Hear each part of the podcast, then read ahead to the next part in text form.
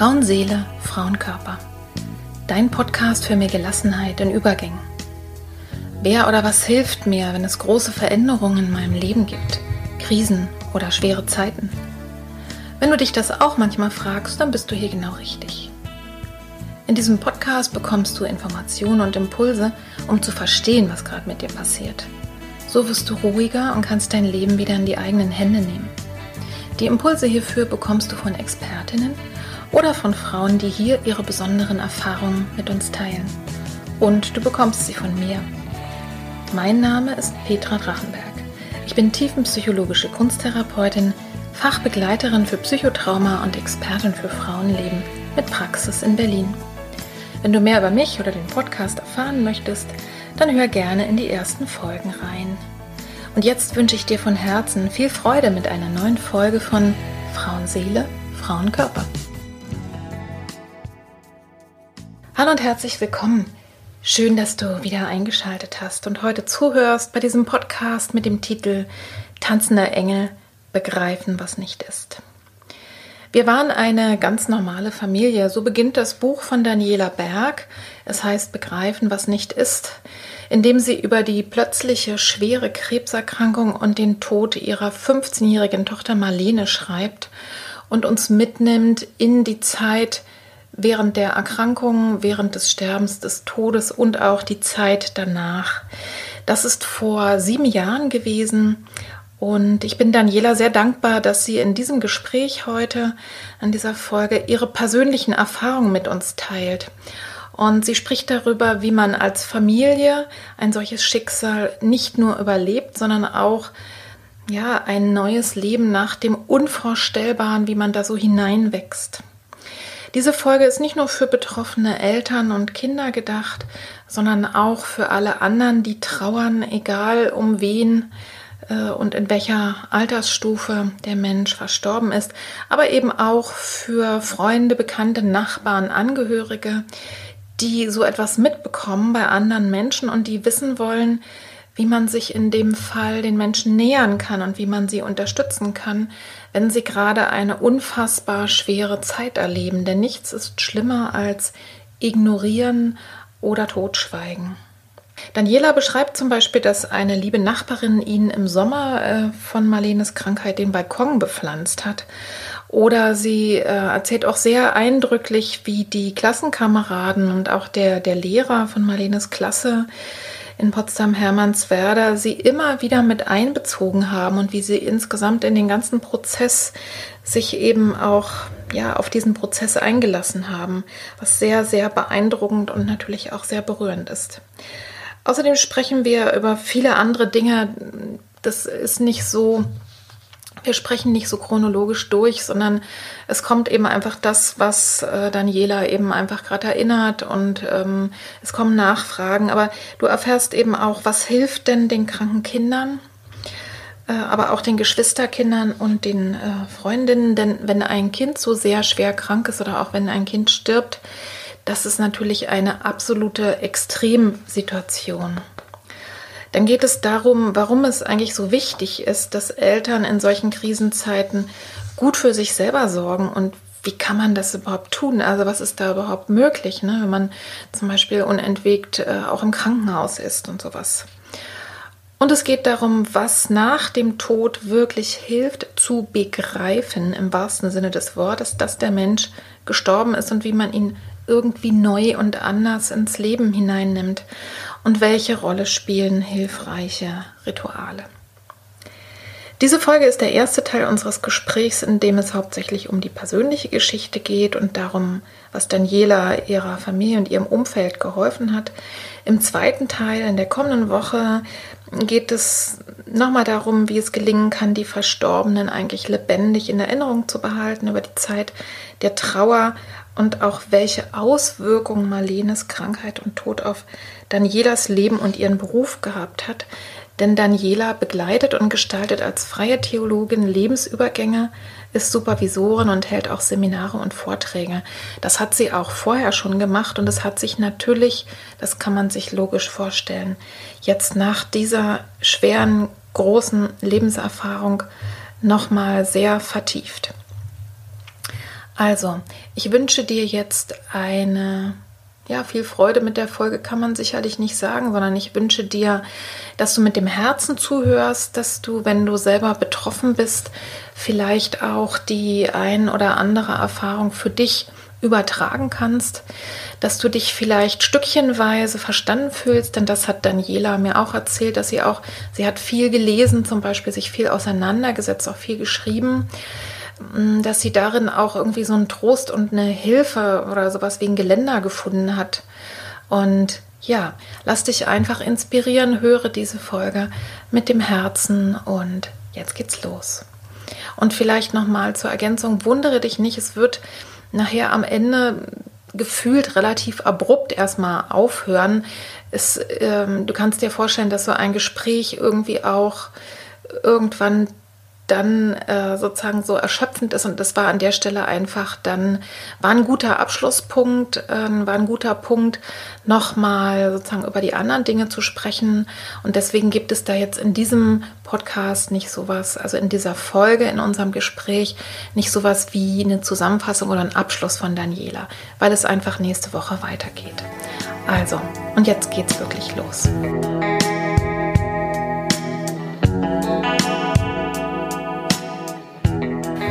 Herzlich willkommen, Daniela Berg, dass du heute hier in meinem Zimmer bist, wo ich ansonsten auch immer die Podcast aufnehme. Es ist mir eine große Ehre und wir sitzen hier bei, ich würde sagen, 33 Grad. Mindestens, ja. Also, und du bist mit dem Fahrrad hergekommen und ja, jetzt starten wir also los. In diesem Podcast geht es ja um Krisen und, und um Übergänge und um schwere Zeiten. Und als ich von dir in der Zeitung gelesen habe, nämlich von deinem Buch Begreifen, was nicht ist, und gelesen habe, dass du freie Theologin bist und dass du in diesem Buch die Erfahrung niedergeschrieben hast vom Tod deiner Tochter Marlene, die im Jahr 2012 gestorben ist, habe ich gedacht, das ist eine Frau, die muss ich unbedingt sofort ansprechen. Die ist doppelt und dreifache Expertin. Und ja, und du hast dich einfach nach, nach einem, ich glaube, ich habe dich angemeldet, ne? Genau. Ja, hast sofort gesagt, kannst du dir gut vorstellen. Dann haben wir telefoniert und jetzt sitzen wir hier und ja, sprechen über eine Erfahrung, die für die allermeisten oder ich würde sagen für alle Eltern der Albtraum schlechthin ist. Ne? Mhm so etwas, ich glaube, das gehört wirklich zu den schlimmsten Erfahrungen, die man in seinem Leben machen kann.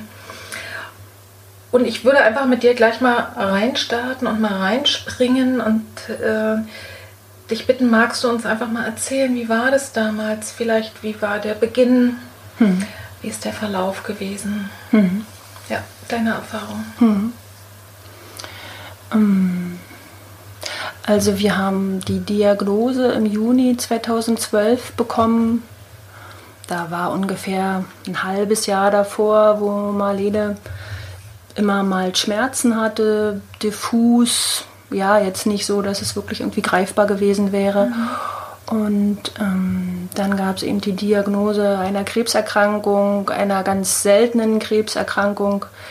Der Name den habe ich schon auch fast wieder vergessen, weil der war wirklich, es war wirklich so eine seltene Erkrankung. Ja. Ähm, sehr aggressiv, sehr schnell wachsende Krebszellen, so dass Marlene dann auch schon im November des gleichen Jahres daran dann gestorben ist. Also es wurde angefangen mit Chemotherapie, die wurde dann aber auch nach vier Blöcken abgebrochen, weil mhm. die nicht wirklich eine Wirkung gezeigt hat. Und wir haben dann, ja, ich würde mal sagen, noch mal so zwei Monate gehabt, wo wir zwar noch Hoffnung hatten, ähm, dass sie sich nur erstmal wieder stabilisieren muss und dass man dann noch mal mit alternativen Heilmethoden was probieren kann und so weiter. Mhm. Also wie das so ist, die Hoffnung hat man natürlich wirklich immer. Ja. Ähm, und dann ähm, ist sie aber Ende November 2012 gestorben. Und ich habe im Nachhinein oft gedacht, dass ich auch dankbar war, dass sich das jetzt nicht so unendlich in die Länge gezogen hat. Also ja. wir haben ähm, Zeit gehabt, um uns darauf einzustellen und auch gut voneinander Abschied nehmen zu können. Aber es war natürlich dieses äh, nicht mal halbe Jahr ein unheimlicher Kraftakt für alle Beteiligten. Mhm. Und ähm, ja, ich denke jetzt so im Nachhinein oft ähm, an andere Eltern, die das über einen sehr viel längeren Zeitraum haben, dass es wirklich ein Wahnsinn ist, was man da so aushalten muss und wo man einfach immer wieder ja auch neue Kräfte irgendwo herkriegen muss. Ne? Ja. Das heißt, die Diagnose war dann irgendwie im Frühjahr oder? Die war im Juni, mhm. genau. Also jetzt so um die Zeit. Mhm, genau, am 14. Juni, das sind dann ja so die Daten, die man sein ganzes Leben ja. lang nicht mehr vergisst. Ne? Mhm. Also ja, sie war da erst im Bergmann und dann haben die da einen Bauchultraschall gemacht und waren höchst alarmiert und dann sind wir in die Charité gekommen und da gab es dann nach zwei Tagen MRTs und CTs und was weiß ich alles dann eben diese Diagnose und auch die Aussage, wir, wir können ihnen helfen. Und das haben wir natürlich auch verstanden, als wir können das heilen. Ich glaube, die Ärzte haben das von Anfang an gewusst, dass es nicht wirklich um Heilung geht, aber das hätten wir wahrscheinlich in dem Moment sowieso gar nicht hören wollen, wenn die uns das mhm. so gesagt hätten. Ja, also da waren viele äh, Situationen, wo, die so über einen hereinbrachen. Ich habe im Nachhinein so dieses Bild gehabt von so einem Wirbelsturm, der mhm. durchs Leben fegte und wo man auch wirklich immer nur reagieren konnte und gar nicht viel Möglichkeiten hatte, im Vorfeld was zu tun, weil ja. die Krankheit eben so schnell auch voranschritt. Und die Seele kam äh, sowieso nicht hinterher. Ne? Nee. Du hm. hast ja wahrscheinlich die ganze Zeit, wie das ist, ich stelle mir das vor, dass es eben wirklich so ist wie eine Naturkatastrophe, hm. wo man dann sofort in den Krisenmodus reinfährt genau. und eigentlich nur noch reagieren kann. Hm. Immer noch mal einen Schritt. Und du bist ja voll, vor allen Dingen bei dem Kind. Ne? Also genau. bist ja voll und ganz, ist ja dein Mutter- und Vatersein hm. völlig also sofort äh, da, ne? Und hm. du machst und tust. Ja. Also, genau. Ähm, also du bist bei dem kranken Kind, mhm. aber es gab dann halt auch noch ein gesundes Kind, ne? Marlenes Bruder. Ja. Ähm, das war schon auch immer eine Frage, wie kriegt man die Familie gut zusammengehalten, wie ja. kriegt man das auch hin, dass ähm, in dem Fall eben Friedrich da möglichst wenig von betroffen ist, aber natürlich war er auch betroffen und einer von uns war dann immer mit im Krankenhaus nicht durchgängig, aber doch ganz viele Zeiten. Der andere war zu Hause. Ähm, ich habe auch natürlich noch gearbeitet. Wir haben beide gearbeitet zu der Zeit noch, weil auch nicht, äh, ja, gar nicht so richtig, wir haben es gar nicht so richtig verstanden, wo lange, worum es denn jetzt hier so geht. Ne? Ja. Und haben ähm, versucht, so ja auch Normalität aufrechtzuerhalten, soweit es ging. Und tatsächlich muss ich sagen, dass die Arbeit auch immer eine ganz gute Zeit war zum Verschnaufen, ja. ja. Und um mal andere Gedanken zu fassen und so ein bisschen Abstand zu bekommen ähm, und ich habe das Glück gehabt, damals äh, gerade in einer Anstellung zu sein. Also eigentlich bin ich ja freiberuflich, aber zu der Zeit habe ich Vertretung beim Kinder- und Jugendtelefon in Potsdam gemacht und war da in einem Anstellungsverhältnis, was sich im Nachhinein wirklich als ein großer Glücksfall ähm, herausgestellt hat, weil da hatte mhm. ich ganz liebe Kolleginnen und eine ganz tolle Chefin, die mir da absolut den Rücken freigehalten hat und da war das dann eben für mich auch ähm, viel einfacher, mich dann doch mal einen Tag krank schreiben zu lassen oder die Zeiten zu verschieben, ähm, mhm. als wenn ich jetzt allein freiberuflich unterwegs gewesen wäre. Ne? Ja. Mhm. Das ist ja sowieso das Bittere, ne? egal ob man jetzt selber ähm, eine schwere Erkrankung hat oder eben das Kind betroffen ist, dass man dann oft auch noch ins finanzielle Desaster mhm. reinkommt, ne? weil man mhm. dann eben ja, krankgeschrieben ist ja. oder nicht mehr arbeiten kann oder also da kommt ja ein hm. zum anderen, ne? Also das Unter Umständen, ja. Also auch dafür war das dann zum Glück sozusagen zu kurz die Zeit, als dass das wirklich jetzt ein Problem gewesen wäre. Mhm. Aber natürlich kann das sein, ne? wenn das über Jahre geht. Und ja. das geht es ja manchmal. Ne? Ja, mhm. also ne, in dem Fall ja, war das ja sehr, sehr schnell. Und ihr habt zu Anfang, so hast du ja erzählt, auch erstmal nicht die Idee gehabt, dass das jetzt die letzte Zeit ist, die ihr noch mit eurem Kind habt. Ne? Nee. Gut, so ein Wissen, wenn man es dann ganz klar hat, dann ist es ja meistens auch nochmal, ne, wenn man im Hospiz ist oder so. Ne? Mhm. Aber in dem Falle, das war, glaube ich, wirklich nicht vorplanbar. Mhm. mhm. Würdest du von heute aus gesehen, wenn du das so klar gewusst hättest, hättest du irgendwas anders gemacht?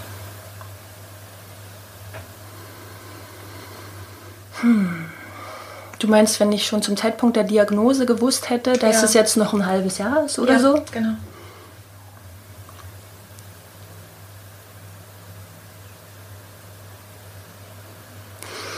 Ich glaube nicht, weil wir haben schon auch versucht, die Zeit, die wir dann miteinander hatten und die wir eben nicht mit Therapien beschäftigt waren oder im Krankenhaus waren, haben wir sowieso versucht, bestmöglich zu nutzen mhm, und ja. so viel wie möglich zu leben und ja. ähm, schöne Dinge zu tun. Das war halt äh, dann mit der Zeit ja immer weniger möglich, weil Marlene immer schwacher wurde und auch immer weniger wollte, immer weniger auch äh, jetzt Besuch wollte, also mhm. einfach auch mit sich beschäftigt war und das für sie alles ein, ein großer Kraftakt war. Aber wir haben ja alles, was irgendwie ging, dann halt weiter ähm, versucht zu machen und das mhm. ja, hätte ich sonst natürlich genauso gemacht. Ne? Ja.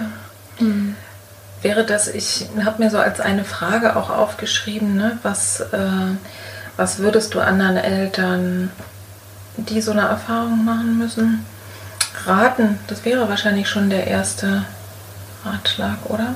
Einfach irgendwie auch schauen, fürs Kind und für die Familie so eine Normalität aufrechtzuerhalten. Also nicht im Sinne hm. davon, man steckt den Kopf in den Sand und tut so, als wäre nichts, hm aber auch mal zu sagen, es muss auch nicht die ganze Zeit immer die Krankheit das Thema sein und so. Ja, genau. Also das finde ich toll, wenn das gelingt, ne? weil die hat sowieso einen riesen Stellenwert dann und der ganze Alltag ist ja sowieso davon bestimmt und dem Ganzen dann immer so ähm, Momente abzutrotzen, wo das mal nicht da ist. Mhm. Also ähm, dieses ähm, ja wirklich bis zum Schluss einfach leben, ja, und nicht ja. bis zum Schluss krank sein sozusagen. Ähm, und das eben auch im Interesse des gesunden Kindes und im Interesse der Familie finde ich halt unheimlich wichtig, ne? da zu gucken, ja. wie kann man sich da immer so kleine Nischen und Freiräume schaffen, wo das dann möglich ist. Ne? In, mhm. in, in der Art und Weise, wie es dann möglich ist, mit allen Einschränkungen und allen Grenzen, die einem dann da gesetzt sind. Ne? Und sich dann mhm. aber zu sagen, naja, dann schieben wir jetzt halt mit dem Rollstuhl durch einen Filmpark, ne?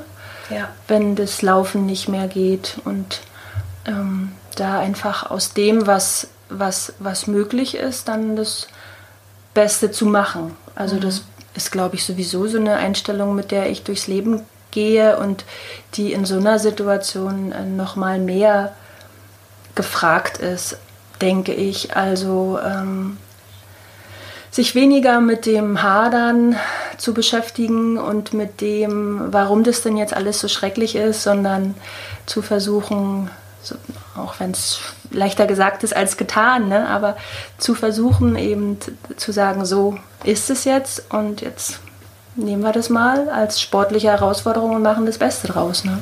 Mhm. Was hat dir denn damals geholfen oder euch insgesamt als Familie? Also jetzt mal so ganz breit gesagt, von mhm. dem sowohl, du hast ja eins gesagt, eine Strategie, dass du sagst, du gehst eher immer mit dem um, was ist ne? mhm. und, und guckst, was noch geht und nicht darauf, was nicht geht. Aber was hat euch denn so insgesamt geholfen? Vielleicht auch von Freunden, von mhm. Ärzten mhm. im Umfeld miteinander. Mhm. Mhm. Gibt es da was? Also wir haben wirklich einen ganz tollen Freundes- und Familienkreis.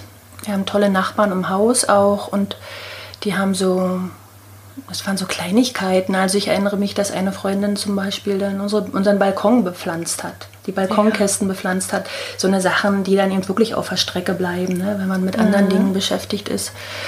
Ähm, die waren jederzeit da, dass ich mich da ausheulen konnte. Ne? Ich erinnere mich auch noch gut an meine Nachbarin, als wir die Diagnose gekriegt hatten, wie ich ihr denn da im Hausflur einfach heulend in die Arme fiel und es ging. Ne? Also ich wusste, dass das bei ihr möglich ist und mhm. da haben wir wirklich viele Leute, die uns da unheimlich getragen haben durch die Zeit, die ja dann, nachdem Marlene gestorben war, äh, nicht aufhörte, ne? sondern da ging es ja. ja weiter. Da war ja weiter auch Unterstützung ähm, vonnöten und das war unheimlich hilfreich, auch also dieses Gefühl, da gibt es so ein Netz, ja, von dem mhm. ich getragen bin.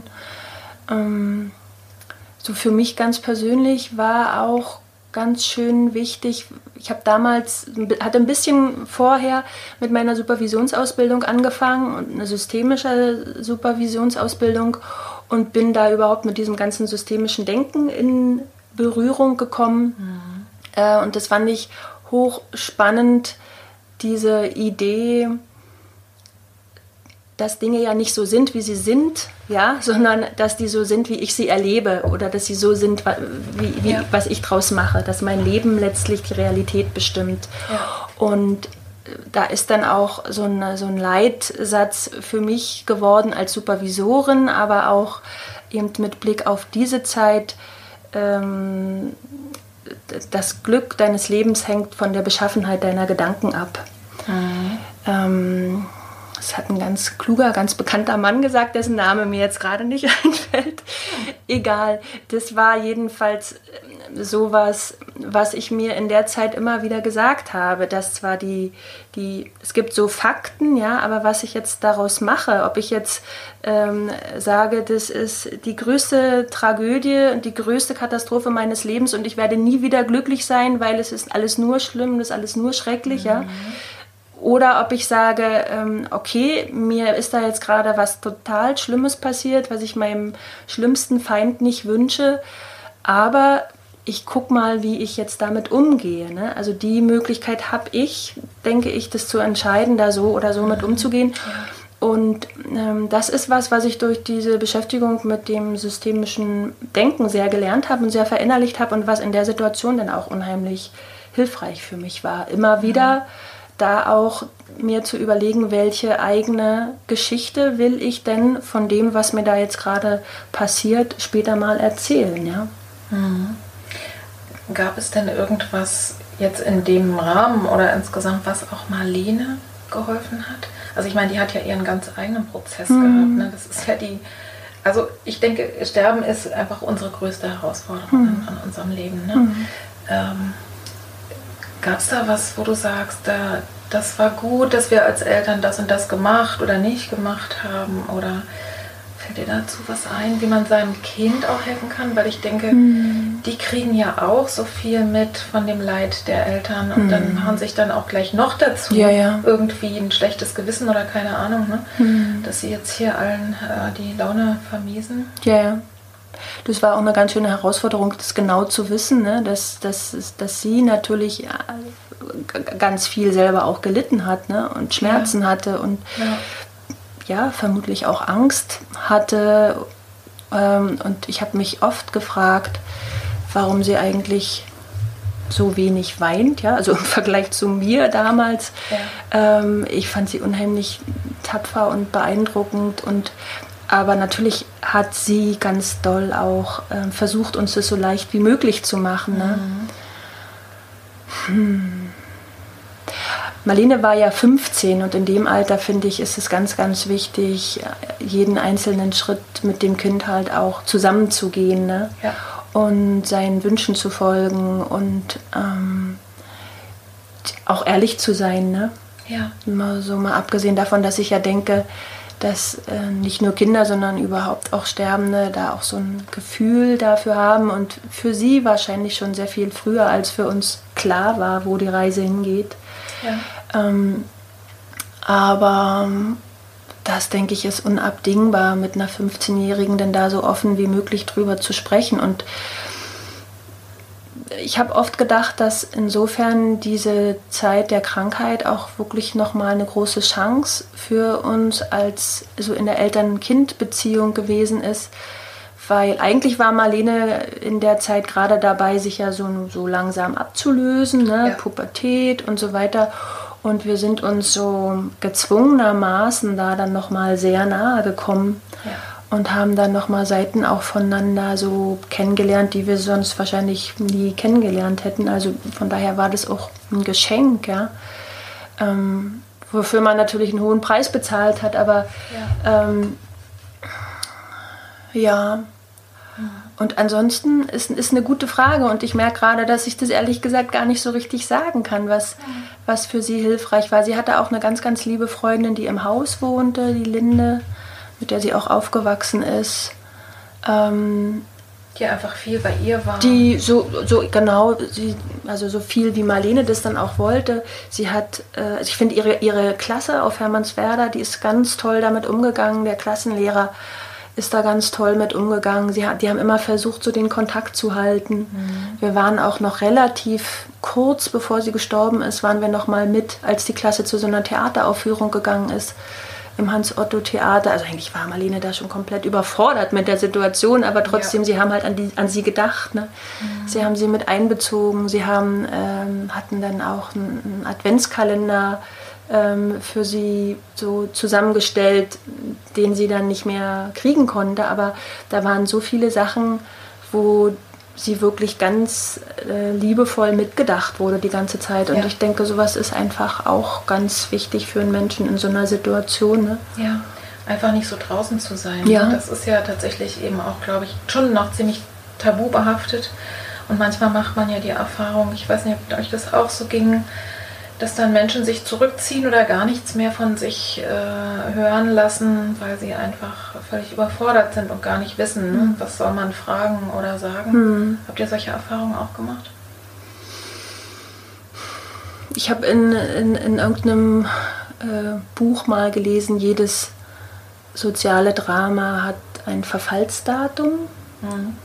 Das fand ich ganz gut auf den Punkt gebracht, weil natürlich ähm, lässt es dann irgendwann nach. Ne? Also das habe ich vor allen Dingen auch so gedacht mit Blick auf, auf den Trauerprozess. Ne? Da mhm. bekommt man natürlich nach einem halben Jahr oder nach einem Jahr nicht mehr so viel Aufmerksamkeit wie unmittelbar mhm. nach dem Tod.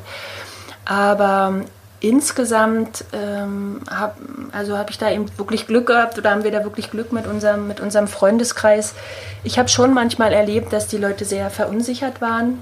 Mhm. Ähm, und habe manchmal auch so gedacht, na, hat sie mich jetzt wirklich nicht gesehen auf der anderen Straßenseite. Mhm. Aber ähm, ich muss dir ehrlich sagen, ich hatte da immer vollstes Verständnis dafür, weil ich habe mir gedacht, wenn ich in der Situation wäre, puh, also ich wüsste auch nicht, was ich sagen wollte, sollte, ja. ja. Und wäre wahrscheinlich auch niemand, der da ganz offen und unbefangen auf denjenigen mhm. zugeht. Und ähm, habe das von daher niemanden übel genommen und es war überhaupt nicht so, dass da irgendwelche Freundschaften auf der Strecke geblieben sind oder irgendjemand sich so zurückgezogen hat. Mhm. Im Gegenteil, ich habe ähm, erlebt, dass dieser, ähm, dieses Drama sozusagen, dieser Tod, was unheimlich Verbindendes auch hatte. Ja. Das mag auch daran liegen, wie wir damit umgegangen sind und wie wir das gestaltet haben.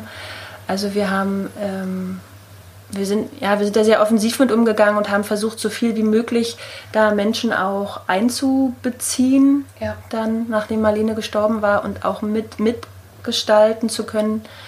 Und ähm, da waren viele sehr dankbar dafür und haben zwar einerseits dann auch ihre Berührungsängste gehabt, aber wenn sie die dann überwunden haben und mitgemacht haben, dann waren alle immer ähm, ich will jetzt nicht sagen beglückt, aber war das für alle immer eine sehr gute Erfahrung. Kannst du mal ein Beispiel geben, wo die Leute sich beteiligen konnten oder mhm. in welcher Weise? Na, zum Beispiel, Marlene ist ja zu Hause gestorben mhm. und ähm, wir haben sie dann noch also zwei Nächte auch zu Hause gehabt und ähm, zwischen diesen zwei Nächten war ein ganzer Tag, wo eben jeder, der wollte, auch nochmal mhm. kommen konnte und sich von ihr verabschieden konnte. Ja. Sie lag in ihrem Zimmer und wir hatten ihr halt ihr, liebtes, ihr schönstes Kleid angezogen und da ähm, hatten wir natürlich auch ihrer Klasse Bescheid gesagt. Ja. Und ich erinnere mich noch total gut, wie der Klassenlehrer dann kam und auch reinging zu Marlene und hinterher dann eben äh, mich ansprach und meinte, er hätte so eine Angst gehabt vor diesem Moment und ja. er wäre schon kurz vor, davor gewesen, äh, nicht mitzugehen. Und dann hätten aber zwei Mädels aus der Klasse gesagt, na Luz, Herr Lange, kommen Sie mal, wir machen das jetzt zusammen. Ja. ähm, die waren da einfach ein Stück erfahrener durch einen Todesfall, den sie selber ja. gerade erlebt hatten oder vielleicht auch noch ein Stück unbefangener, keine Ahnung. Und ähm, er hat sich zum Beispiel dann richtig gehend bedankt dafür, dass er diese Möglichkeit hatte. Ähm, Marlene nochmal zu sehen. Mhm. Und ja, also an, wir haben eigentlich an allen Stellen, äh, wo es irgendwie ging, die Leute mitmachen lassen. Also wir mhm. haben den Sarg ja selber bemalt und ja. da kamen dann die Klassenkameradinnen oder so die nahesten Freundinnen auch nochmal. Jeder hat so einen Stern auf den Sarg malen können. Ja. Und die ganz enge ähm, Verwandtschaft, die haben den Sarg innen drinne bemalt. Ja. Und ähm, es sind oft wirklich so Kleinigkeiten, die für die Leute ganz entscheidend sind. Zum Beispiel hatten wir uns dann überlegt, Marlenes Lieblingsfarbe war grün und jeder äh, hatten die äh, Leute dann gebeten, zur Trauerfeier mit irgendeinem grünen Accessoire zu kommen. Und ja. ähm, da hat mir dann auch hinterher jemand erzählt, dass man schon in der Potsdamer Innenstadt die Leute an diesem grünen Accessoire erkannt hat, dass die jetzt zu Marlenes Beerdigung gehen. Also es war was unheimlich Verbindendes dann auch für die, für die Menschen. Es war wahrscheinlich auch eine riesengroße Beerdigung, könnte ich mir vorstellen, ja. oder? Ja, ja. Wenn es, also Marlene, wie war die so als, äh, als Mensch vorher? Großer Freundeskreis, sehr beliebt, viel so ein ja, mir fällt jetzt der Begriff dafür nicht ein, aber eine, mhm. wo du sagst, da ist auch ganz viel Chor mhm. oder Sport oder so. Genau. Also ähm, sie hatte gar nicht so einen großen Freundeskreis, aber sie hatte sehr, sehr enge, gute Freundinnen so und war einfach ein unheimlich ähm, fröhlicher Mensch so, ja. ne? Genau, hat im Chor gesungen, der Chor sang dann auch bei der Beerdigung, mhm. sie war im Ruderverein und ähm, allein auch unser Freundeskreis waren da natürlich ja. alle da. Ähm, auch sowas ist natürlich toll, dann bei der Beerdigung zu erleben, wie viele da Anteil nehmen an ja. so einem Schicksal. Ne? Ja, hm. das denke ich, ne, das, das ist ja wirklich auch was Besonderes. Und auf der anderen Seite auch toll, wenn sich die Menschen eben dem auch bereit sind auszusetzen. Und was du eben erzählst, auch ne, von dem, dass sie eben dann noch zu Hause war und dass man da in Ruhe Abschied nehmen konnte. Ich glaube, das ist eine wichtige Information eben wirklich auch für alle Eltern oder auch im Grunde genommen für alle Menschen, die sozusagen, ähm, wo jemand stirbt, dass, dass man einfach weiß, es, es gibt keinen Grund, Hektik zu machen mhm. und es gibt auch keinen Grund, dass irgendwie eine halbe Stunde später die Bestatter vor mhm. der Tür stehen müssen und die verstorbene Person mitnehmen. Genau.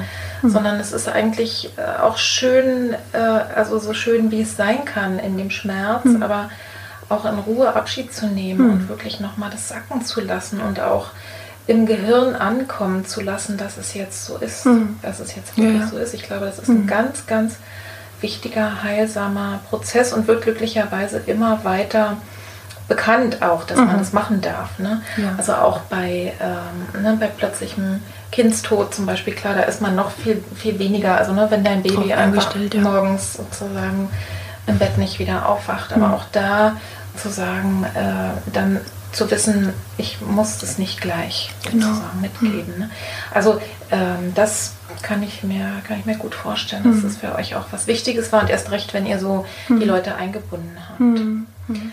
Also an der Stelle hatte ich wirklich auch Glück, dass ich ja theoretisch mich da schon ganz viel mit befasst hatte. Ja, ich habe ja mhm. schon viele Jahre vorher Trauerfeiern gemacht, ich mit ähm, überhaupt mit Trauer, Tod und Sterben beschäftigt, warum auch immer.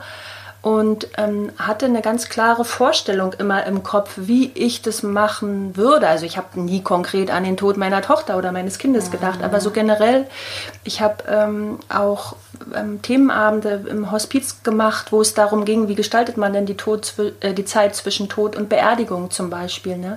Ja. Und dann ähm, haben wir das einfach so gemacht. Also ich hatte eine ja. ganz klare Vorstellung und es ging dann auch alles. Also ja. viele Dinge, wo man dann denkt, naja, kann ich doch nicht machen oder es machen ja die Bestatter nicht mit oder so. Wenn man da klar ist in dem, was man möchte, ja. dann ähm, geht fast alles. Ne? Also wir haben zum Beispiel, äh, Marlene ist so am Nachmittag gestorben und wir haben da überhaupt an dem Tag überhaupt niemanden mehr angerufen. Ne? Ja. Das war ganz klar, das ist jetzt hier unsere Zeit und da hat überhaupt niemand Fremdes in der Wohnung was mhm. zu suchen. Und es war auch überhaupt kein Problem, dann im nächsten Tag dem Bestatter erst Bescheid zu sagen, der dann eben am übernächsten Tag kam und so weiter. Und ich denke, oder ich habe die Erfahrung gemacht, dass es ähm, für mich ganz, ganz wichtig war, die Dinge wirklich so gestalten zu können, wenn sie denn gemacht werden müssen, ja, sie auch so mhm. gestalten zu können, dass es für mich passt und ähm, ähm, habe dann im Nachhinein auch immer erlebt, dass es wirklich wirklich gut war, also dass es diesem, mhm. diesem Begreifen geholfen hat, so viel wie möglich selber machen zu können mhm. und auch dieses Einbeziehen der anderen Menschen da sehr hilfreich war, wenn man sich dadurch nicht alleine so alleine gefühlt hat Ja. mit diesem Schicksal. Ne? Und ich denke, dafür sind Rituale ja auch genau gedacht. Hm. Ne? Dass, dass man einfach durch so eine Zeit, wo man eigentlich normalerweise gar nichts mehr kann und eigentlich am liebsten nur noch den Kopf in den Sand stecken möchte ne? oder eigentlich gar nicht mehr leben, ähm, dass man irgendwie noch so ein, wie so ein Geländer hat, Ja. ne? an dem man sich äh, langhangeln kann. Und ich meine, es sind ja auch es ist ja nicht umsonst, dass, dass Menschen auch schon immer irgendwie genau in diesen Übergängen Rituale benutzt haben. Ne? Gibt es ja in verschiedenen Religionen ganz verschieden. Äh, ne? Also und, und selbst eben auch im, im nicht kirchlichen oder nicht religiösen Bereich gibt es einfach so hilfreiche Sachen. Und ich glaube, das ist dann wirklich gut und gut zu wissen, dass man eben ähm, ja, was man da auch machen kann und was auch erlaubt ist. Also ich habe mich im, im Zusammenhang mit dem Tod meiner Mutter auch ähm, noch ziemlich geärgert, weil häufig äh, ist es ja so, dass Menschen sich nicht so bewusst auseinandersetzen und dann Hm. kriegst du halt da irgendwie so ein fertiges Paket inklusive irgendeinem, was weiß ich, Hemd, Hm. Hemdchen, was die Leute dann da ne, Hm. für teuer Geld einem da untergejubelt wird und das, ähm, das ist schon manchmal richtig Hm. hart. Aber deswegen denke ich auch, ist es gut, sich vorher einfach mal auch kundig zu machen, also auch in Bezug auf sich selber. Das, man muss sich ja nicht auf den schlimmsten Fall vorbereiten. Ne? Das ist, denke ich, ähm, das muss nicht sein, aber sich mal bewusst zu machen, Hm. was will ich eigentlich selber. Ne? Genau. Und, und ich habe es eben auch beispielsweise erlebt beim, äh, bei der Beerdigung meiner Mutter, dass ich eben gesagt habe, ich möchte nicht diesen fertigen, diesen Fertigschmuck da, was es da so in der, bei der Hm. Bestattung gibt, ne, mit irgendeinem so Naturbild, was dann so wie auf einer Leinwand im Hintergrund hochgezogen wird, sondern habe das eben einfach total selber gestaltet. Aber das war für mich auch ein richtiger Liebesakt, dass Ja. ich das machen konnte. Also es war für mich ein wirklicher Trost. Ja. Und jede einzelne Rose, die ich da hingestellt habe, weil meine Mutter Rosen so gemocht hat, Hm. die war sozusagen, das, das war nochmal richtig wichtig, das hat mir wirklich gut Ja. geholfen. Ne? Und was auch, finde ich, was Wichtiges ist, äh, dann, wenn man eben einen, entweder ne, eine Pfarrerin, Pfarrer oder eben eine freie Theologin, wir kommen vielleicht nachher Mhm. nochmal drauf äh, zu sprechen, aber jemanden hat oder eine andere Person, die redet, dieses Gespräch ne, nach dem Tod und vor der Beerdigung, Mhm. dass man nochmal in Ruhe wirklich auch über, über den Menschen Mhm. sprechen kann, ne, Mhm. der, der gegangen ist. Ich wollte nochmal einen Schritt zurück machen. Du hast ja eben gesagt, du hattest dann eigentlich eine klare Vorstellung, du hattest auch Ideen Mhm. und hast es dann gemacht. Sind denn dein Mann und dein Sohn da immer so mitgegangen? Oder gab es auch mal Sachen, wo die Mhm. gesagt haben, jetzt ist, nee, will ich nicht? Oder Also mein Mann ist überall mitgegangen und es war auch total unterstützend natürlich. Ne? Also ähm, wir haben uns da gut ergänzt, auch in der Zeit dann nach Marlenes Tod, fand ich immer. Ähm, er konnte unheimlich gut überhaupt mit allem mitgehen, ja, das ist eh eine seiner großen Stärken. Und ich war diejenige, die dann so die Ideen hatte und die manchmal die Dinge auch so ein bisschen forcieren wollte und Ja. Und er war derjenige, der, ja, der halt mitgegangen ist mit dem, was da von Vorschlä mit an, an Vorschlägen von mir kam. Ähm, mit Friedrich, ja. Hm, Ich, über, ich überlege gerade. Also ich habe da auch natürlich versucht, ihn sehr mit im Blick zu haben und zu gucken, was ist jetzt eine Form, die für ihn auch passt. Also wo er ähm, sich auch wohl mitfühlt. Er hat dann am Nachhinein erzählt, dass es für ihn ganz schrecklich war, die ganzen traurigen Menschen bei der Beerdigung zu sehen. ja. Ähm, und was wir denn für ihn gemacht haben oder was wir uns für ihn über, überlegt hatten, weil er da schon damals so ein kleiner Pyromade war, ähm, dass er dann zusammen mit seinem äh, Kumpel eine Rakete hat steigen lassen Ja. bei der Beerdigung. Also in dem Moment, als der Sarg abgelassen wurde in die Erde, haben die beide eine, Rakete in den Himmel geschossen. Und es war ganz süß, weil da hat er sich dann vorher noch so Gedanken gemacht, ob man das denn darf, weil es ist ja, Ja. schließlich Friedhof und die Ruhe der Toten und so weiter. Dann haben wir noch im Internet recherchiert, dass es auch wirklich eine Rakete ist, die ganz leise ist. Konnte man sich anhören. ähm, Ja. Und das war was, was gut für ihn passte. Ja. Im Nachhinein dann, als es äh, um den Trauerprozess ging, da haben bestimmte Dinge für ihn nicht mehr gepasst, die für mich wichtig waren. Ja? Also er hat zum Beispiel nie so einen richtigen Bezug da zum Friedhof, zu der Grabstelle entwickelt. Er hat immer gesagt, das hat für ihn nichts mit Marlene zu tun. Ja. Und dann habe ich ihn da natürlich auch gelassen. Ne? Also ich mhm. habe, ähm, wenn jetzt Weihnachten war zum Beispiel, dann war mir das schon wichtig, dass wir da dann auch zu dritt hingehen. Ja. Aber ich hätte jetzt um Gottes Willen nicht erwartet, dass er jede Woche oder anfangs war es ja sogar noch öfter, wie ich dann damit auf den Friedhof geht, ne? sondern mhm. mh, so mit Blick auf Geschwisterkinder oder überhaupt auch auf andere ähm, ähm, Familienmitglieder. Es trauert da halt jeder auf seine eigene Weise und jeder braucht was Eigenes. Ne? Und mhm. da denke ich, tut man sich den größten Gefallen, wenn man diese Unterschiedlichkeit anerkennt und das wirklich das auch so lebt, dass es da kein richtig oder falsch gibt und ja. auch akzeptieren kann, wenn jeder jemand das eher für sich und ganz im Stillen ausmacht und jemand mehr rausgeht damit und dass das alles seine Berechtigung hat. Ne? Ja. In der, in der Zeit jetzt währenddessen äh, und auch hinterher Hast du da selber irgendwie professionelle Hilfe in Anspruch genommen oder bist du in deinem Freundes- und Familienkreis? Also war, warst du da so gut aufgehoben, dass mhm. du gesagt hast, das war jetzt auch nicht nötig? Ich meine, mhm. es ist ja tatsächlich keine Krankheit, es ist, mhm. ne? aber es mhm. ist trotzdem eine extreme mhm. Herausforderung. Ja. Und äh, mhm. Ja. ich hatte einmal kurz überlegt, ob ich mir jetzt mal eine Psychologin suche oder einen Psychologen weil ich gedacht habe, wieso soll nicht jemand dafür bezahlt werden, sich das immer wieder anzuhören? Ja. So, ähm, wobei ich tatsächlich von, von meinen Freunden, von unserer Familie da überhaupt gar keine Signale bekommen habe in mhm. der Richtung, dass denen das zu viel gewesen wäre. Ja. So, und du weißt ja, wie das ist. Man findet ja nicht von heute auf morgen eine gute Therapeutin. Deshalb habe ich das dann auch gar nicht weiterverfolgt.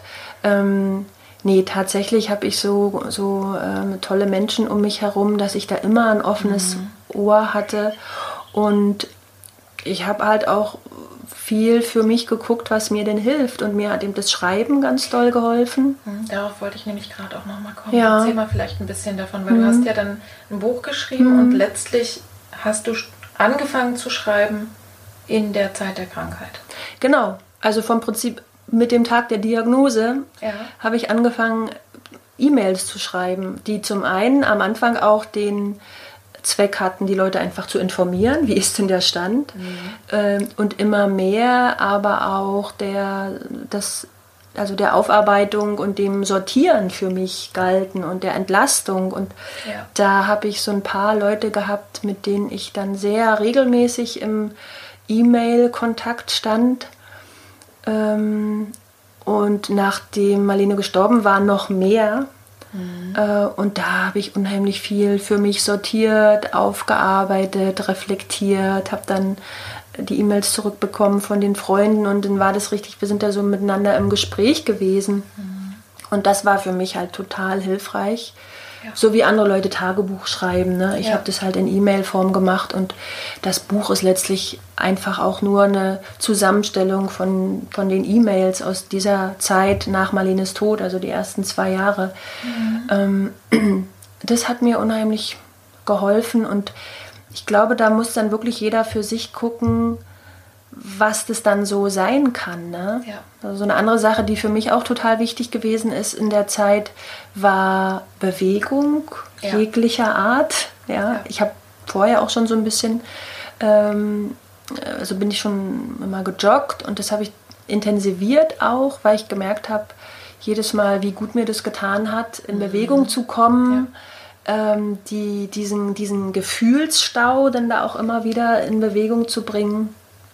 Ähm, und draußen zu sein an der frischen Luft und aus ja. diesem, ähm, boah, ich verkrieche mich jetzt hier in mein Kämmerlein, denn doch irgendwie, also wenn ich den Schritt ge geschafft habe, rauszugehen, dann war das immer eine Erlösung, weil dann war irgendwie klar, es, es gibt noch mehr auf dieser Welt.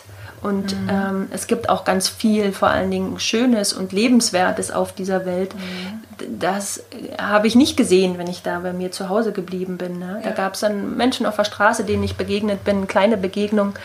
die dann unheimlich heilsam waren in der Situation. Und dafür mhm. musste ich aber rausgehen. Das fand ich ja. ganz spannend, als mir das mal so aufgefallen ist.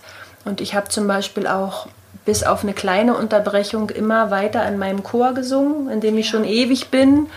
Und ähm, ja habe das dann bald wieder aufgenommen. So ging es auch einfach darum, unter Menschen zu sein, aber so die, die heilende Wirkung und die glücklich machende Wirkung des Singens ist ja mittlerweile auch sogar wissenschaftlich belegt und kann ich ja. so aus persönlicher Erfahrung auch nur unterstreichen. Absolut. Und für manche einen wird es dann aber eher, was weiß ich, Töpfern sein, Malen sein, ähm, Meditieren sein. Ich glaube, wichtig ist, irgendeinen Weg für sich zu finden, das rauslassen zu können. Also ja. ähm, das, was zu innen ist, ne? genau, also einen Ausdruck zu finden. Dem, genau, dem. Ausdruck zu geben. Ja. Und da braucht man dann gar nicht unbedingt eine Antwort oder ein Echo bekommen, ja, sondern mhm. mit sich selber da ins Geschäft zu gehen und zu gucken, was, was mache ich denn da jetzt mit? Und da passiert ja ganz viel denn an Auseinandersetzung und auch ähm, Integration fand ich immer. Ne? Also ja. dieser Prozess des Annehmens ähm, der passiert eben nur, wenn ich mich damit beschäftige. Ja, mhm. das ist ja als Traumatherapeutin kann ich ja auch einfach sagen, es ist klar, du bist in so einer Situation, in der Notfallreaktion, in der Notfallreaktion kann man erstmal sowieso fast gar nicht mehr klar denken, ne? sondern also wenn, wenn man das einfach zulässt, dass es die ganze Zeit äh, so ist, dann ähm, dann bist du nur noch am Machen, also Fluchtkampf mhm. oder Todstellen, also zurückziehen oder eben agieren ohne Ende und gar nicht mehr merken, dass es gerade gar keinen Sinn mehr hat und dass mhm. du auch der kranken oder sterbenden Person gar nichts Gutes tust. Ne? Mhm. Ähm, oder eben Aggressionen, ne? Schuldzuweisung, all das sind äh, eigentlich Traumamerkmale. Und du kommst immer dann da raus, wenn du ins Hier und Jetzt kommst. Also wenn du wieder spürst, dass du selber ja. du bist und die andere Person, mit der du ja eng verbunden bist, wenn es dein Kind ist gerade, natürlich spürst du das mit, aber auch so eine, wieder sich als getrennte Wesen zu erleben. Hm. Und ich finde das so wichtig, hm. auch weil dein Kind ja auch mit dir so eng verbunden hm. ist. Und das heißt, wenn du Schmerz bist, hm. auch noch Schmerz hm. bist und gar nicht gar nicht mehr geerdet bist, dann kannst du auch kein Anker sein, kannst ja. auch kein Hafen sein für dein Kind. Ne? Also ich, das denke ich ist wahrscheinlich eines der wichtigsten Sachen auch, wirklich ganz bewusst und absichtsvoll für sich zu sorgen, mhm. sich zu bewegen, ne? sozusagen wirklich dem, und durch Bewegung kommst du ja auch in den Körper rein. Ne? Und mhm. es hat sich, ich habe gerade auch so gedacht, du, du, hast ja dann auch erzählt, ne? du bist dann rausgekommen und hast eben auch die Welt gesehen und hast dann auch gespürt, es gibt noch mehr und mhm. da war ich mit dem Gedanken schon sozusagen noch eine Etage drüber und äh, ich erlebe eben so, also drüber im Sinne von, nicht nur, es gibt auch noch gesunde Menschen, wo hm. man dann denkt, äh, wie hm. können die anderen glücklich sein ja. oder Eis essen oder hm. sich über eine nicht vorhandene Parklücke ärgern. Ja. Ähm, aber ich hatte jetzt noch gleichzeitig den Gedanken, wenn man dann vielleicht in der Natur ist oder irgendwo in der Weite vielleicht oder in der Landschaft, dass auch da vielleicht sogar schon diese Kraft so von, von dieser Wahnsinnsnatur oder von dem, was überhaupt an Leben mhm. da ist, in dich reinkommt. Also im Sinne von Verbundenheit. Ja. ja. Also das ist wahrscheinlich nicht so bewusst, aber irgendwie so was Tröstliches, ähm, was mir möglicherweise sagt, ja, wir haben hier dieses Leben ne, und wenn jemand verstirbt, ist die Person weg, aber es gibt auch noch irgendwie so, so einen Urgrund, hm. so eine Verbundenheit, die, für die es schwer Worte gibt. Ne? Ja. Also vielleicht kann man sich davon auch äh, wenn man eben in der Natur irgendwo ist, ein bisschen anwehen lassen. Genau. Ja. Hm.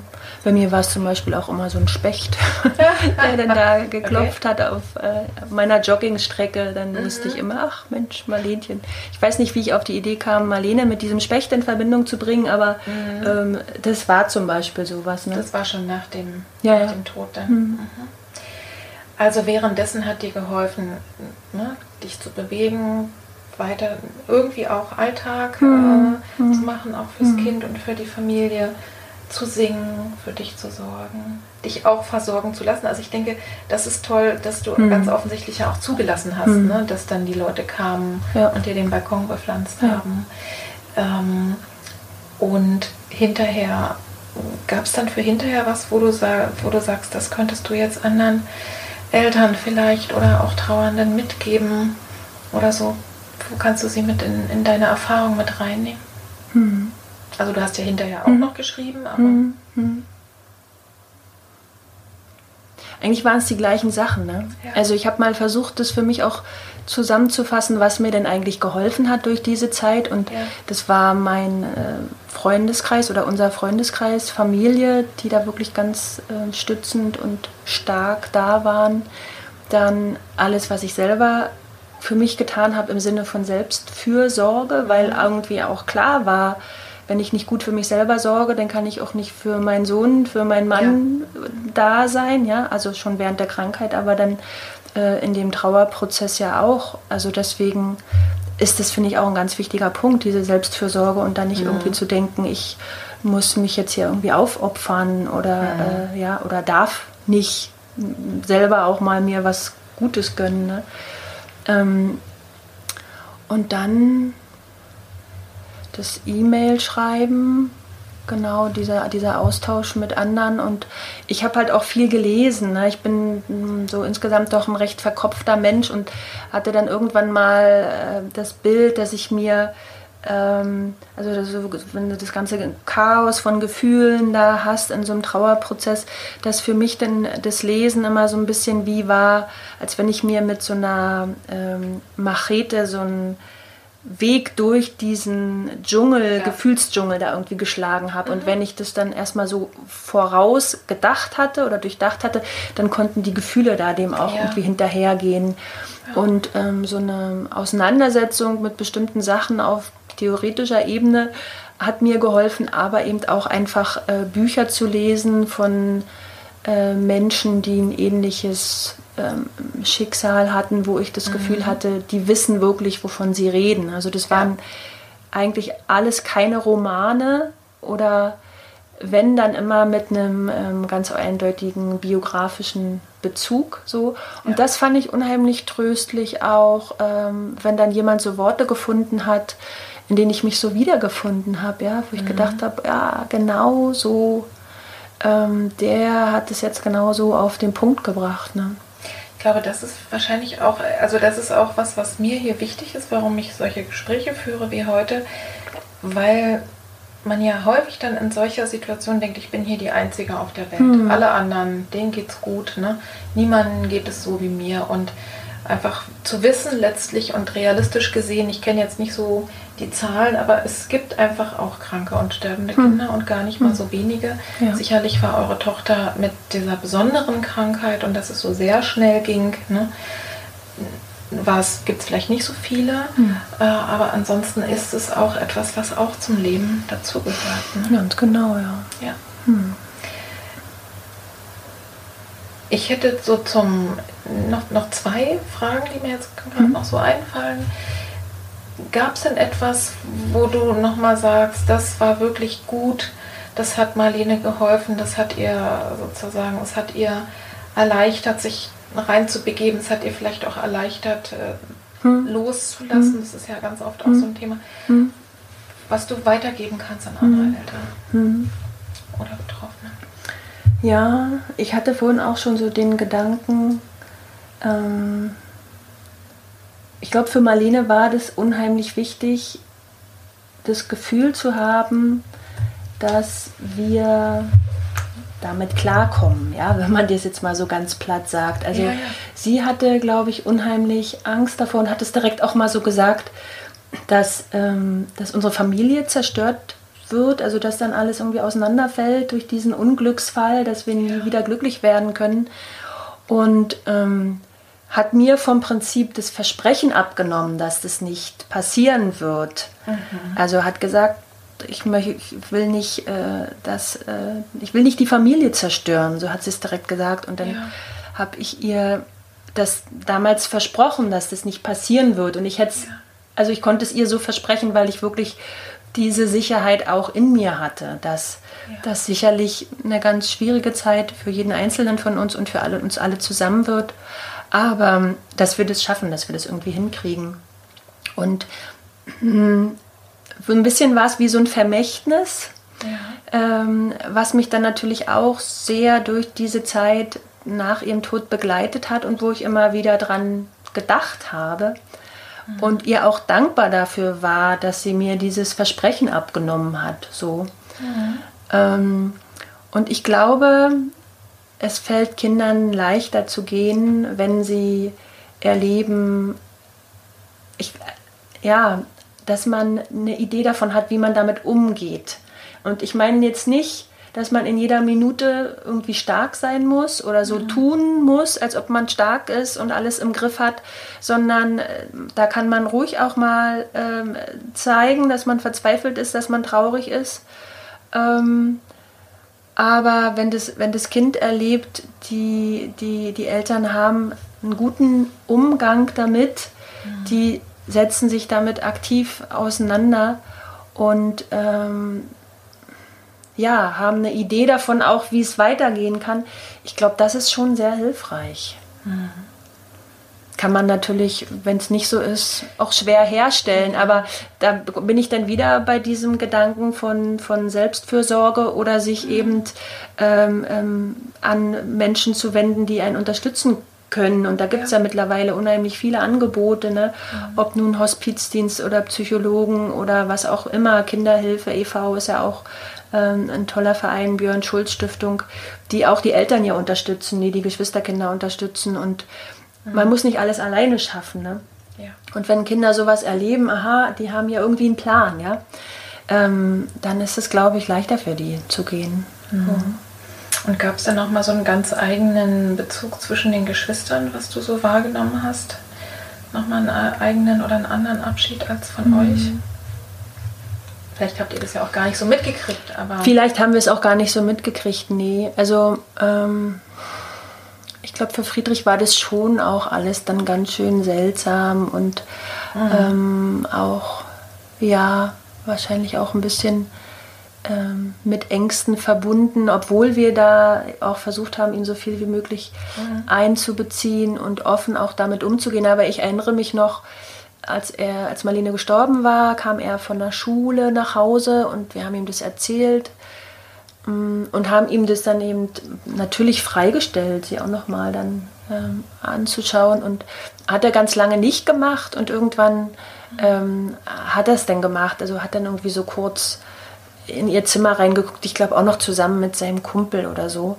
Ja. Ähm, also das ist was, was ich auch viel immer wieder versuche weiterzugeben, die Kinder da auf keinen Fall, also Geschwisterkinder oder auch andere Kinder, Freunde und so weiter, auf keinen Fall außen vor zu lassen, mhm. aber sie selber bestimmen zu lassen, wie viel sie wollen, ja. was sie wollen und was nicht. Ne? Sie haben da, glaube ich, ein sehr gutes Gespür dafür, was sie verkraften können, was sie sich zumuten wollen und was nicht. Und ähm, wenn man sie aber außen vor lässt, dann haben sie gar keine Chance, da das mitzuerleben, wirklich. Ne? Mhm. Naja, es gibt ja auch immer diese, ne, die, diese, dieses Wort, ich möchte sie so in Erinnerung behalten, wie ne, als sie mhm. noch gesund war. Also wenn jetzt Leute vielleicht jemanden lange nicht gesehen haben und mhm. dann nochmal die Chance hätten. Mhm.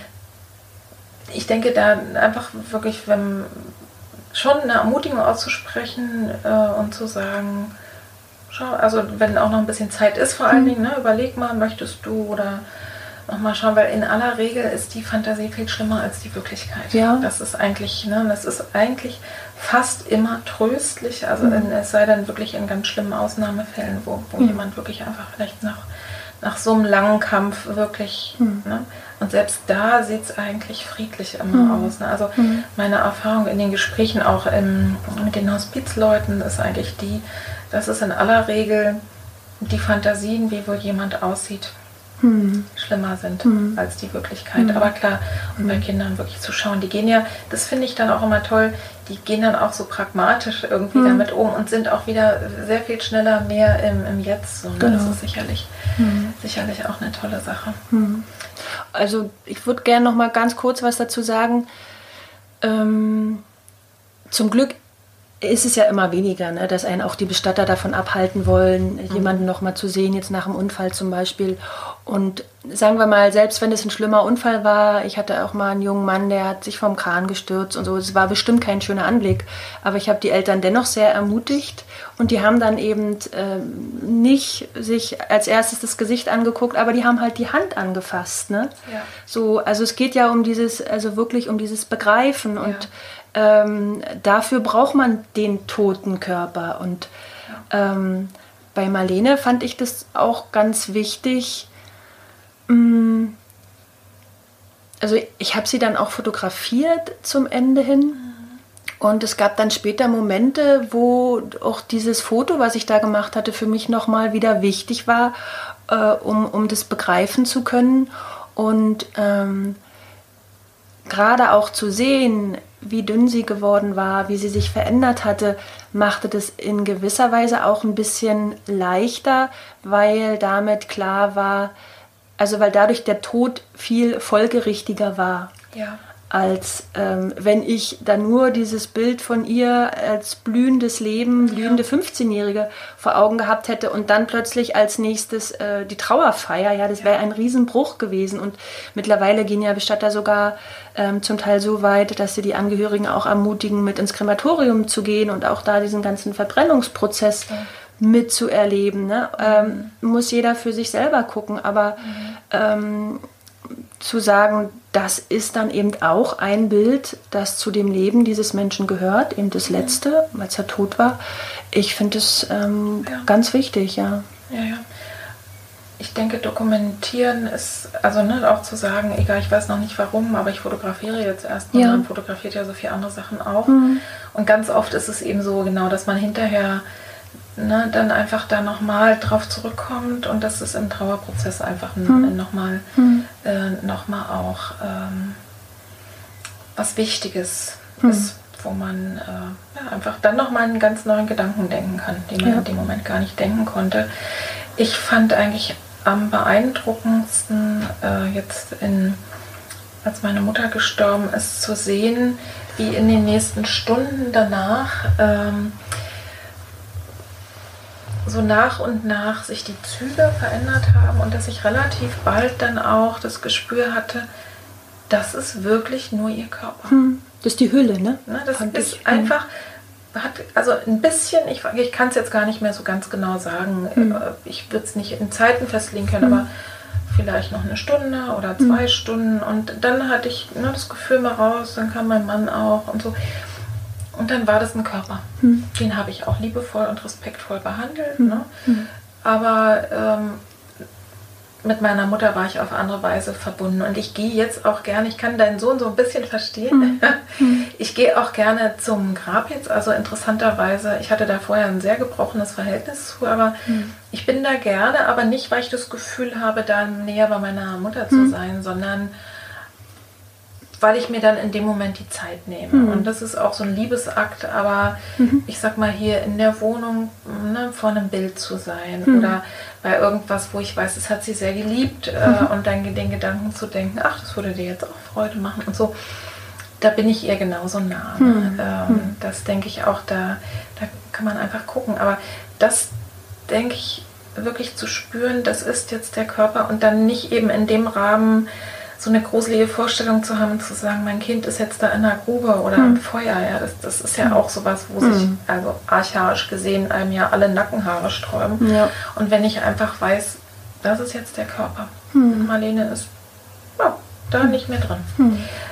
dann, äh, oder eben der, der Mensch, der da verstorben ist, das ist, glaube ich, auch ein, äh, macht es dann auch noch mal leichter, ja. alles im Verhältnis natürlich dafür, ja. dass es eine einzige Überforderung ist, für hm. die man auch Zeit braucht, sozusagen im, im hm. Anschluss.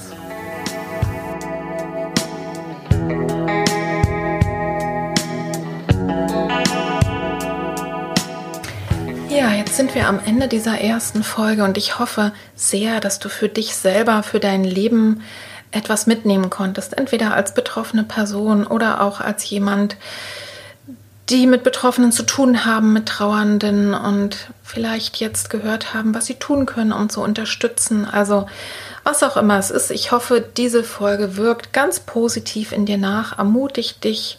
Möglicherweise hast du dich auch verstanden gefühlt. Das hat mir Daniela auch gesagt, dass sie ganz viel im Anschluss gelesen hat äh, sich beschäftigt hat, auch wirklich so geistig mit den Themen. Und wenn es einfach Dinge gab, wo sie sich so verstanden gefühlt hat, dann hat es ihr auf alle Fälle immer sehr geholfen. Im zweiten Teil unseres Gespräches, der in der nächsten Woche veröffentlicht wird, wirst du ein bisschen mehr nochmal erfahren über die Trauerzeit. Wir werden auch ganz allgemein über Trauern, auch über Rituale nochmal sprechen und du erfährst etwas über Danielas Beruf und was diese Erfahrung, die sie gemacht hat, sie und ihre Familie, was das auch mit ihrer ja, Professionalität gemacht hat, mit ihrem Beruf, denn sie ist Supervisorin und vor allem auch ähm, freie Theologin und begleitet Menschen in Lebensübergängen. Und das kannst du dir vorstellen, dass du nach einer solchen Erfahrung schon das Gleiche machst, aber trotzdem nochmal auf eine andere Art und Weise mit einer anderen, ja, mit einem anderen Zugang einfach im Hintergrund. Und ich will jetzt enden diese Folge mit einem Gedicht. Möglicherweise hast du dich auch schon gefragt, denn ich glaube, darüber haben wir ja gar nicht gesprochen in, in, dieser, äh, in dem Teil, den du jetzt gehört hast, woher denn der Titel kommt, Tanzender Engel. Daniela hatte nach dem Tod von Marlene recherchiert und sich verschiedene Steinmetze angeschaut und hat da auf einer Seite einen Text entdeckt, den sie für sich selber als Inspiration genommen hat, um was eigenes da zu schreiben oder das ja, für sich selber sozusagen umzuwandeln. Und sie hat aber vor allen Dingen auch eine ganz schöne, schlichte Gestaltung von einem tanzenden Engel gefunden, den sie nachher auch auf den Grabstein von Marlene gestaltet haben. Und das ist ein Bild von Karin Fischer. Und äh, an dem Tag, als äh, Daniela hier bei mir war, hatte sie auch eine Kette um den Hals. Und da war nämlich auch in Silber gefasst genau dieser tanzende Engel. Das heißt, das ist etwas, wo Daniela selber ja Trost drin gefunden hat, sich irgendwie verstanden gefühlt hat. Und deswegen fand ich das jetzt so besonders passend, darum diesen, ja, diese Folge so zu nennen. Und ich lese dir einfach mal zum Abschluss dieses, dieser Podcast-Folge jetzt ähm, das Gedicht vor. Das findest du auch in dem, äh, in dem Buch von Daniela. Wo du hingehst, verliert alle Zeit ihr Maß. Die Unendlichkeit zählt keine Stunden, Minuten. Gelöst vom Erdendasein empfängt dich ein strahlendes Licht küsst dich der Mund der wahren Freiheit, umarmt dich die Weite des Universums. Wir lassen dich los, bis irgendwann. Deine Hülle wird zur Erde, doch deine Liebe bleibt und pflastert unseren Lebensweg. Und du wachst als tanzender Engel über uns.